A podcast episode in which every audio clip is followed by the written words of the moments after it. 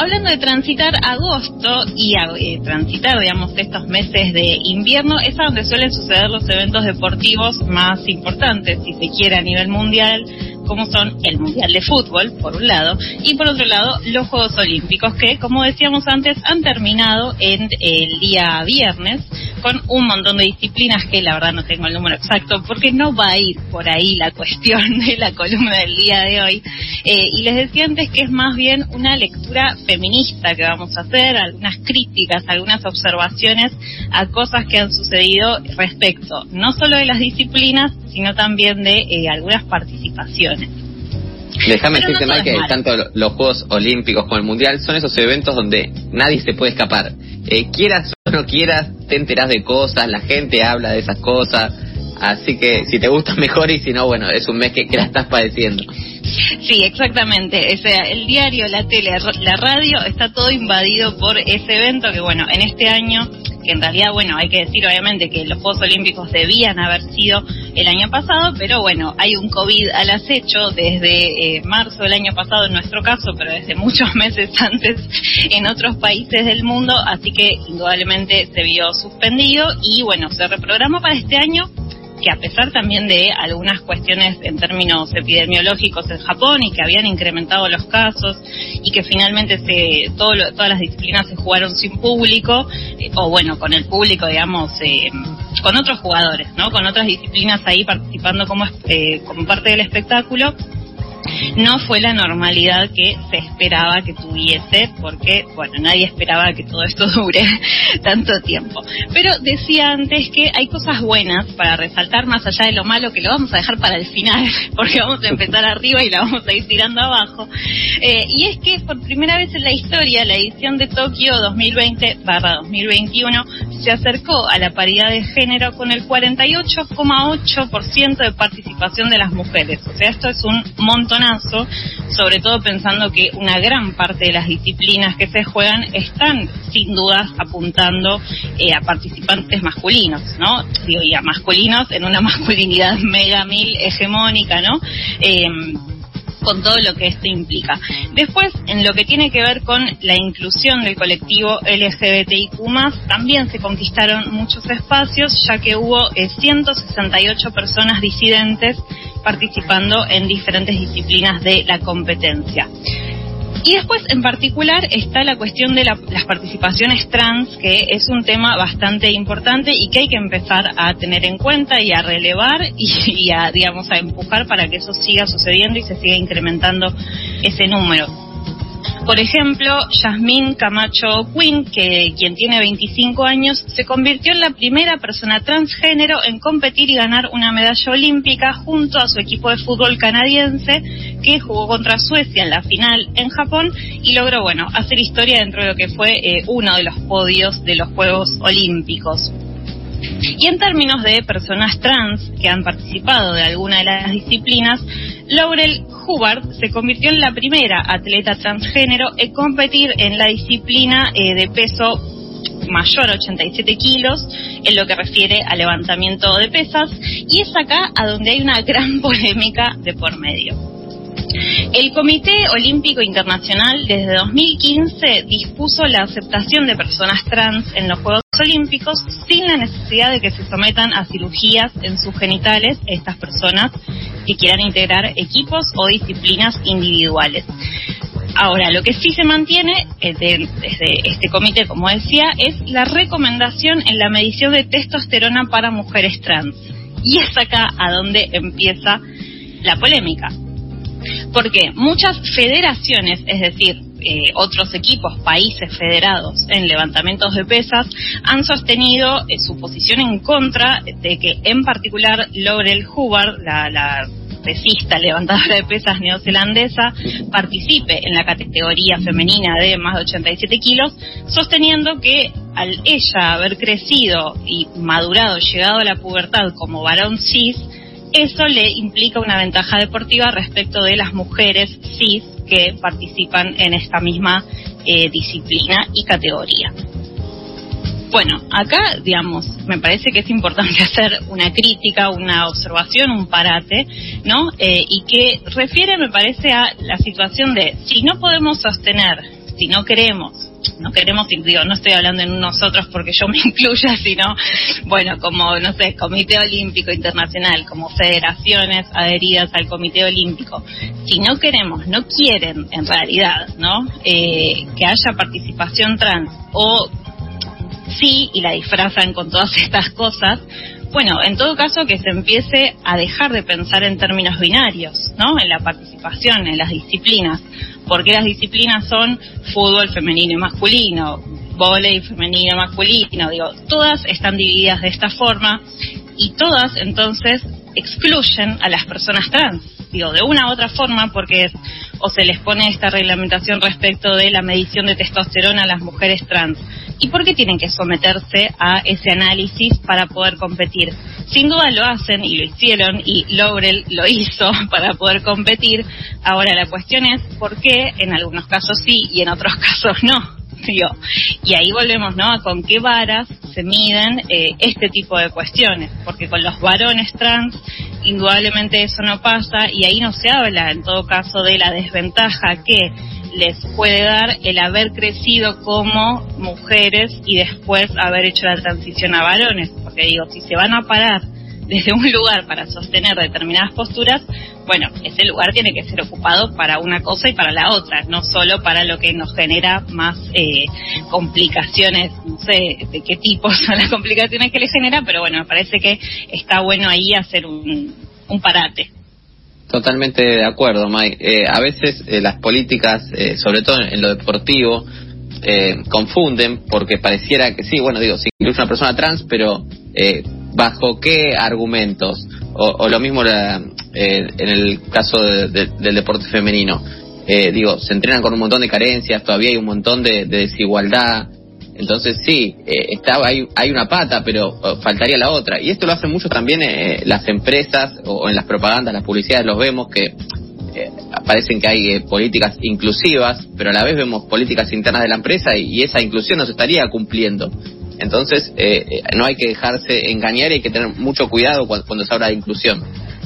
sin ninguna duda. Después, hablando de otros estándares sexistas, y esto ha tomado mucha repercusión por varias eh, cuestiones, seguramente ahora cuando lo cuente te va a resonar, Tim, es que, por ejemplo, las jugadoras de la selección de Noruega eh, de volei decidieron vestirse con shorts porque estaban en contra de seguir vistiéndose en bikinis mínimas, digamos, que les cubrían la nada Nisman de sus cuerpos, cuando los varones del equipo de volei de Noruega podían utilizar shorts que les cubrían incluso hasta buena parte de, la pierna, digamos, casi llegando hasta la rodilla, y a las mujeres no les estaba permitido. Entonces, bueno, ellas dispusieron vestirse con shorts o con calzas, si se quiere, digo, como ahí, bueno, que yo, depende un poco la, tela, si se quiere, de la ropa, que no es lo importante. Y eh, la reacción a esto fue que la Federación Internacional Nacional de Handball les impuso, eh, era handball, perdón, no volei, lo dije todo mal al principio, eh, es que se les impuso una multa de 50 euros a cada una de ellas y por cada partido que iban a jugar dentro de los Juegos Olímpicos. Acá podemos decir igualmente que, por suerte, la Federación eh, Noruega de Handball les mostró el apoyo y les dijeron, digamos, que se iban a hacer ellos mismos cargo de todas las multas que quisiera imponer la Federación Internacional. Así que, bueno, ahí hubo un tira y afloje y las chicas lograron jugar de la manera que querían jugar, con la ropa que querían jugar para poder sentirse cómodas y disfrutar del deporte y no estar pensando en cualquier otra cosa que no sea ese partido que estuviesen transitando en este momento. Esto se hizo muy viral no solo porque empezó, digamos, mucho antes del inicio de los juegos y que las chicas, digamos, venían sosteniendo todo esto desde mucho tiempo antes, sino que además Pink, la cantante, digo que ahí también todos me parece que la conocemos de los 2000 para acá, Pink ha hecho un montón de cosas, eh, aplaudió su decisión y eh, su, mostró su apoyo también y dijo que si la Federación eh, Noruega no podía hacerse cargo, que ella misma iba a pagar por la multa eh, hacia estas chicas. Así que bueno, ahí también por eso hubo mucha repercusión porque se difundió no solo en términos de el mundo del deporte, sino también del mundo musical por haberse ella involucrado. Y ahora, como para ir terminando, porque nos quedan solo dos cositas para decir, dos cositas que no son menores porque son las que refieren al caso argentino. Viva la, patria. Eh, una de ellas es la situación de Delfina Piñatelo, la nadadora, sí, de 21 años, que con 21 años, digo, ha llegado a los Juegos Olímpicos y que hace mucho tiempo, igual que venimos escuchando su nombre, y eso ya es decir un montón, sin ninguna duda. Em, y es que em, ella misma, digo, salió a decir después de varias de las eh, pruebas, no sé cómo se dice, perdón, de las carreras que tuvo que llevar adelante, que el rendimiento que estaba teniendo no era el que ella esperaba, no era el que ella hubiese querido tener, pero que bueno, la pandemia y la vida, digo, hicieron que llegue como llegue, aunque pudo llegar y que vuelvo a decir, eso es un montón. Y a partir de esto, de haber perdido en todas las competencias en las que compitió, hubo una catarata de haters, de odiadores, a nivel tanto de medios de comunicación como en sus propias redes sociales. O sea, digo, esto, en su propio Instagram recibiendo puteadas, bardeadas y un de todo impresionante, que es una catarata de, gente nefasta, porque no hay otra cosa ahí para decir, que hicieron que ella misma cierre todas sus cuentas, la de Twitch, la de Twitter, y que borrara varias de sus posteos y publicaciones en Instagram. Esto, además de ser gravísimo en términos de que son sus redes sociales y ella puede publicar y hacer lo que quiera con sus redes,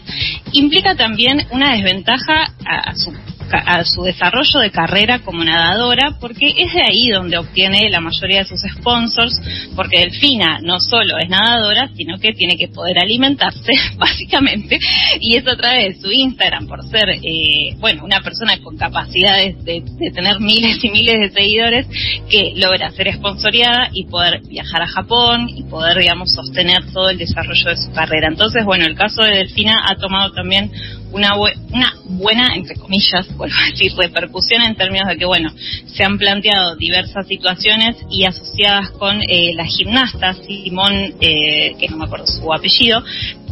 porque Delfina eh, aludía que prefería cerrar sus cuentas eh, y cuidar su salud mental antes que seguir, bueno, siendo ahí eh, un poco um, un blanco al que apuntar desde los medios y esto las personas que ahí ingresaban a su a su cuenta para para repudiarla. Y lo último, lo último que es, es tremendo, es tremendo, es la bomba, la bomba de las bombas, es el caso de María Belén Pérez eh, Mauriz, que ella es esgrimista. Y que, bueno, ha pasado a la fama, si se quiere, entre comillas, su desempeño en los Juegos Olímpicos, porque se le propuso matrimonio cuando perdió en una de sus competiciones. O sea, nadie le o sea, sí le estaban haciendo una entrevista en términos de qué había pasado, cómo se había sentido jugando, etcétera, etcétera. Ahora, en el medio de esta entrevista que estaba realizando Teises Esports, que vale decirlo porque también digo, hay un montón ahí de gente nefasta diciendo un montón de estupideces las 24 horas del día, eh, su entrenador, que es su pareja, le pidió matrimonio en vivo durante la entrevista posterior a su competencia. Ahí hay que decir muchas cosas. Primero, del lado de TIC Sports, es que toda la entrevista viró en torno a si ella decía que sí, a cuándo se iban a casar, a hace cuánto tiempo que estaban juntos y así pretendían tener hijos o no tenerlos. Eso desde el lado mediático ya podemos, digamos, tirarles con de todo. Y por otro lado,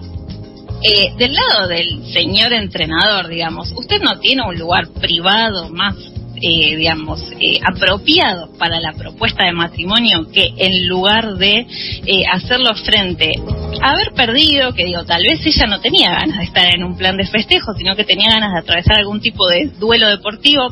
que no lo sé, digo, si, si eso mm. es real, si le pudo haber pasado o no. Ahora, también una eh, disciplina que no es de las más conocidas o que no es de las más rentadas o que un montón de otros peros que podemos sostener de fondo y el señor va y le pide matrimonio y hace que se corra todo de la carrera de ella como esgrimista individual a que pase a la situación de la familia feliz y la mujer casándose con el varón cis, ¿no? Y toda la familia perfecta que el patriarcado, el capitalismo y un montón de otros ismos intentan imponer eh, todo el tiempo. Así que bueno, hay cosas buenas que las dijimos al principio, muy felizmente, y hay otras cosas que hay que seguir preguntándonos, repreguntándonos, deconstruyendo y sobre todo acompañando y relevando para que no vuelvan a suceder. Pensaba esto, ¿no? Eh, los deportistas, además de cargar con, el peso de la eficiencia del Estado y de los organismos que tienen que apoyar justamente el deporte, tienen que cargar con estas cosas eh, mamarrachos mediáticos y con estas cosas de los de la impunidad del escritorio de las redes sociales, de aguantarse gente que en su vida nadó, en su vida jugó nada o hizo nada, a decir cualquier barbaridad. Pero, Sin ninguna duda.